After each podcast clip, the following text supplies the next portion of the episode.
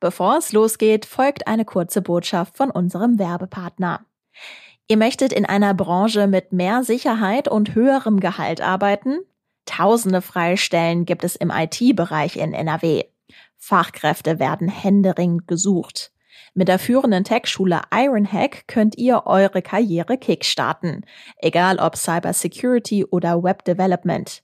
In neun Wochen bekommt ihr dazu alles live und in einer kleinen Gruppe vermittelt. Wer sich bis zum 9. Januar bewirbt, bekommt 20% Rabatt auf die Bootcamps. Mehr Infos unter ironhack.com. Und jetzt starten wir mit dem Aufwacher.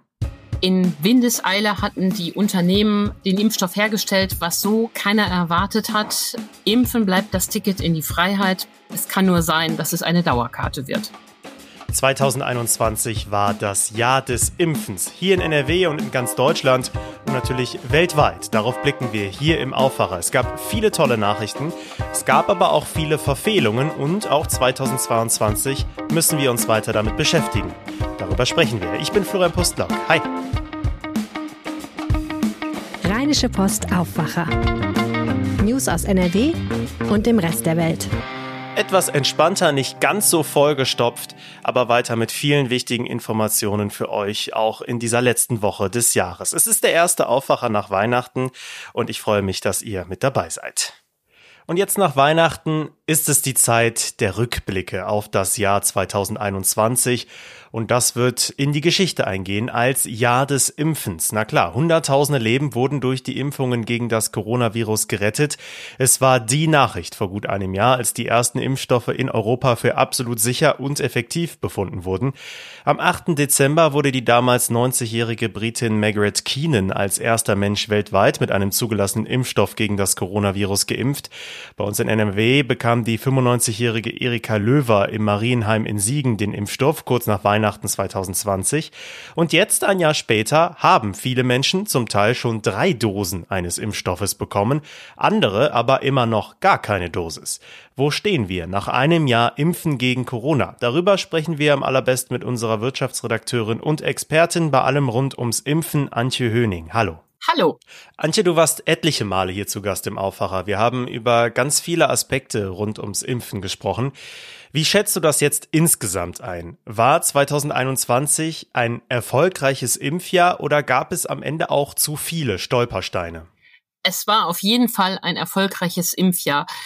In Windeseile hatten die Unternehmen den Impfstoff hergestellt, was so keiner erwartet hat. Wir haben auch Millionen Dosen verimpft, auch in Nordrhein-Westfalen. Das steht alles auf der Habenseite Gleichwohl, du hast es schon angesprochen, gab es natürlich auch viele Stolpersteine. Gerade der Anfang der Impfkampagne war doch von vielen Pannen begleitet, die auch dazu geführt haben, dass die Skepsis gegen das Impfen unnötig groß wurde im Land. Dann schauen wir einmal auf die Zahlen, auf die Impfquote. Die ist hier in NRW im Deutschlandvergleich nicht absolut top, aber immerhin gehört NRW zu den Ländern mit der besten Impfquote in ganz Deutschland. Wie ordnest du das ein? Ja, da hat NRW richtig gut aufgeholt, denn der Start war ja alles andere als berauschend. Da war NRW doch immer auf den hinteren Plätzen beim Impfen, während es in anderen Ländern, wie etwa in den Stadtstaaten, doch schon rasant voranging.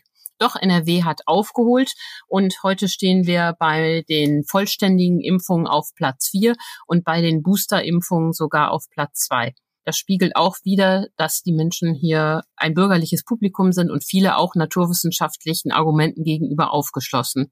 Gleichwohl ist diese Impfquote aber viel zu niedrig, um die Pandemie zu stoppen. Und deshalb hat das Virus äh, neu ausholen können, einen neuen Anlauf nehmen können und legt nun mit Omikron nochmal so richtig los. Mhm. Wir haben gerade eben über diese Stolperer gesprochen, die es gab. Wo waren denn deiner Meinung nach die größten Fehler beim Impfen? Ja, das war wirklich eine Kette von Fehlern in Bund und Land. Das fing damit an, dass der damalige Bundesgesundheitsminister Jens Spahn sich einseitig auf AstraZeneca festlegte und nicht bei allen Herstellern, die potenziell in Frage kamen, genug Kontingente sicherte. Dann wurde AstraZeneca erst zerredet, auch von der Ständigen Impfkommission, die quasi im Wochenrhythmus ihre Empfehlungen wechselte. Erst die einen, dann die anderen und nachher gar keiner. Und schließlich erledigte der Impfstoff sich selber, weil er eben schlechte Daten zur Wirksamkeit hatte. Heute möchte keiner mehr in Deutschland, fast keiner mehr in Deutschland AstraZeneca haben. Dann kam das Hickhack um die Impfzentren. Es gab zu viel Show und wenig Handeln. Anfang Dezember schon hatten damals Herr Laschet und Herr Spahn das Impfzentrum in Düsseldorf Publicity trächtig besichtigt. Doch bis es dort losgehen konnte, ging es weit ins neue Jahr hinein. Und dann werden sich die älteren Hörer unter uns mit Grausen erinnern, wie schwer es war, einen Impftermin zu bekommen. Als Ende Januar die Terminvereinbarungen starteten, brachen die Callcenter zusammen, die Internetseiten. Weinende Senioren meldeten sich damals auch in unseren Lokalredaktionen, weil sie so verzweifelt waren, keinen Impftermin zu bekommen. All das hat sich dann später gelegt. Es gab genug Impfstoff. Naja, und dann kam der Sommer der Sorglosigkeit. 2021. Viele Wahlkämpfer erweckten den Eindruck, die Pandemie sei vorbei. Der Druck auf die unwilligen, ungeimpften ließ nach. 2G wurde nicht eingeführt von Herrn Laschet. Und so ließ der Druck nach und die Impfquote stagniert seither mehr oder weniger knapp über 70 Prozent. Und die Quittung bekommen wir jetzt. Wir stehen wieder vor einem neuen Lockdown. Ja, und damit sind wir natürlich beim Blick nach vorne. Das Thema, über das wir in den letzten Wochen auch immer wieder mit dir gesprochen haben, ist das Boostern. Wie geht es jetzt damit weiter? Die Empfehlung für den Impfabstand wurde ja auch heruntergeschraubt. Wir sind jetzt bei drei Monaten offiziell. Wie verändert das in den nächsten Tagen und Wochen nochmal den Ansturm aufs Boostern? Absolut. Oliver Funken ist der Chef des Hausärzteverbandes in NRW und er hat uns zum Jahresausgang nochmal gesagt, dass er nach den Feiertagen einen wahren Ansturm der Patienten auf die Praxen erwartet. Viele hatten ja schon Boostertermine im Januar, Februar, März und wollen diese natürlich jetzt vorziehen, weil auch ihnen jetzt klar ist, dass die Wirksamkeit der Impfstoffe eben doch schnell nachlässt. Und nachdem es in den vergangenen Wochen wieder ein unglaubliches Hin und Her zwischen den Experten und der Politik gegeben hat, lautet nun also die Empfehlung, lasst euch nach drei Monaten, drei Monate nach der zweiten Dosis impfen. Und das werden viele Patienten versuchen. Jetzt kann man nur hoffen, dass der Bund seine Versprechen einhält und auch genug Impfstoff in die Praxen liefert, damit diese dann im Januar da richtig loslegen können. Ja, ich habe mir kurz vor Weihnachten den Booster abgeholt und muss auch sagen, dass ich eigentlich nach der zweiten Impfung im Sommer dachte, ja, jetzt ist erstmal Ruhe, aber so ist es dann in der Pandemie. Es kam anders, als wir es gedacht haben. Deshalb jetzt der Booster. Wie ist es denn, wenn wir jetzt ein paar Wochen und Monate noch weiter nach vorne schauen? Werden wir dann jetzt alle drei bis fünf Monate eine Dosis bekommen? Also theoretisch auch mehrere dann im neuen Jahr? Das kann sein, das wissen wir schlicht noch nicht. Die große Frage für die Unternehmen ist ja auch, reicht die dritte Impfung, um das Level der Virenabwehr entsprechend anzuheben oder eben nicht. In Israel, das ja beim Impfen immer weit vorne war, äh, macht man bereits Nägel mit Köpfen und bringt die vierte Impfung auf den Weg. Auch in Deutschland wird es diese vierte Impfung geben. Es ist die Frage, ob man sie mit den vorhandenen Impfstoffen machen kann oder ob die Hersteller die Impfstoffe anpassen müssen. Die Untersuchungen bei Moderna und BioNTech dazu laufen ja bereits. Und es ist auch nicht ausgeschlossen, dass wir uns regelmäßig gegen Corona impfen müssen, wie wir uns einmal im Jahr auch gegen Influenza impfen müssen. Ja, und wie sehr sich die Lage in der Pandemie verändert hat, äh, das zeigt sich auch beim Thema Impfpflicht. Lange Zeit galt die als völlig ausgeschlossen und jetzt kommt sie für bestimmte Berufsgruppen. Das steht fest. Doch wie sieht es aus mit einer allgemeinen Impfpflicht? Muss diese Maßnahme für den Erfolg im Kampf gegen Corona auch noch kommen? Ja, da sprichst du einen wunden Punkt in der ganzen Debatte an. Das ist die ähm, große Frage. Ich bin weiterhin der Meinung, dass wir keine allgemeine Impfpflicht brauchen, sondern dass es effektiver ist, den Ungeimpften das Leben so schwer zu machen, dass sie noch einmal darüber nachdenken, ob ihre Impfverweigerung der richtige Weg ist. Da sind wir ja durchaus noch nicht am Ende. Wir haben 2G im Handel eingeführt. Jetzt kommt 2G im Freizeit- und Sportbereich. Das ist genau richtig. Und man kann ja sicher auch noch über weitere Maßnahmen nachdenken, wie etwa Lohnfortzahlungen zu streichen oder über Kostenbeteiligung. Das scheint mir A, wirksamer zu sein als eine Impfpflicht und es ist auch mit vielen anderen Problemen ähm, nicht verbunden, ähm, wie etwa der Wortbruch, wie etwa dieser starke Eingriff. Aber die Debatte im Bundestag wird äh, da munter werden, äh, da soll ja der Fraktionszwang aufgehoben werden und da wird es noch leidenschaftliche Debatten geben. Für beide Seiten gibt es gute Argumente. Die Maßnahmen werden also immer weiterentwickelt, die Corona-Impfungen auch, aber auch andere Methoden in der Pandemie. Äh, wir blicken einmal zum Beispiel auf die Corona-Pille. Werden solche Entwicklungen nochmal einen signifikanten Unterschied machen im Kampf gegen das Virus? Ja, auch das ist erstmal ein toller Erfolg äh, der Forscher, dass sie nun ein ähm, antivirales Mittel entwickelt haben, das die Vermehrung des Coronavirus im menschlichen Körper stoppen soll und stoppen kann. Die amerikanische Arzneimittelbehörde hat diese Pille von Pfizer kurz vor Weihnachten zugelassen. Aber sie betont auch, dass das das Impfen der Bevölkerung nicht ersetzt. Das ist kein Allheilmittel und ist auch gezielt für solche ähm, Patienten gedacht, wo ein schwerer Verlauf droht. Also eine sehr gute unterstützende Maßnahme. Toll, dass wir das haben, aber kein Ersatz ähm, für die Impfung. Es bleibt bei dem Spruch von Herrn Spahn, erst wenn alle genesen, geimpft oder gestorben sind, wird diese Pandemie enden.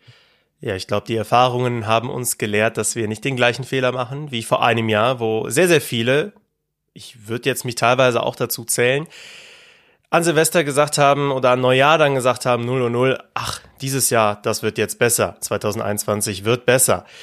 Wir gehen jetzt in das dritte Pandemiejahr, 2022. Wie blickst du persönlich darauf? Ja, wir haben uns nicht vorstellen können, dass wir jetzt wieder in der Lage sind, wie wir jetzt sind. Aber ich glaube doch, dass 2020 in jeder Hinsicht besser wird. Auch jetzt sind ja Geimpfte viel besser geschützt als vor zwei Jahren, auch wenn sie nun ihren Schutz erhöhen müssen. Impfen bleibt das Ticket in die Freiheit. Es kann nur sein, dass es eine Dauerkarte wird. Antje Höning, vielen Dank für diesen Rückblick auf das Impfjahr 2021 und auch für den Ausblick auf das kommende Jahr. Und ich bin mir sicher, wir werden dich noch viele weitere Male zu diesem Thema hier im Podcast zu Gast haben. Herzlichen Dank. Einen großen Artikel dazu und viele andere Jahresrückblicke zu unterschiedlichsten Themen findet ihr jederzeit bei uns auf RP Online.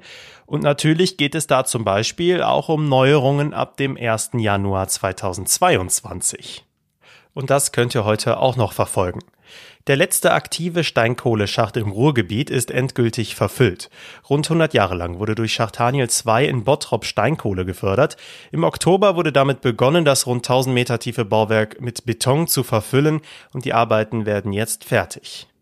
Heute wird bekannt gegeben, wie die deutsche Wirtschaft auf das Jahr 2022 blickt. Das Institut der deutschen Wirtschaft veröffentlicht die jährliche Verbandsumfrage. Es geht um Produktions-, Investitions- und Beschäftigungserwartungen für das neue Jahr. Die Sternsinger Aktion NRW startet heute in Aachen. Bis zum 6. Januar werden sie von Haus zu Haus ziehen und für Kinder in Not sammeln. Es ist die weltweit größte organisierte Hilfsaktion von Kindern für Kinder. Weihnachten ist also jetzt vorbei. Das gilt allerdings noch nicht für einige Weihnachtsmärkte in NRW. Der auf dem Heumarkt in Köln bleibt zum Beispiel noch bis zum 9. Januar geöffnet und heute wird dazu auch eine Zwischenbilanz dieses Weihnachtsmarktes veröffentlicht. Stellenweise war es in NRW zumindest am ersten Weihnachtstag tatsächlich etwas weiß. Winterwetter mit Schnee ist ja doch eher selten geworden während der Feiertage. Jetzt nach Weihnachten geht es sogar schon ein bisschen Richtung Frühling. Heute bekommen wir 5 bis 9 Grad, es bleibt meist grau und kann auch etwas regnen. Rund um den Jahreswechsel bekommen wir dann zweistellige Temperaturen und auch nachts bleibt es deutlich über Null. Die Sonne zeigt sich allerdings weiter nur selten. Das war der Aufwacher für Montag, den 27. Dezember 2021. Startet gut in diese letzte Woche des Jahres und habt noch ein paar hoffentlich entspannte Tage. Ich bin Florian Pustlauk, macht's gut. Mehr Nachrichten aus NRW gibt's jederzeit auf RP Online. rp-online.de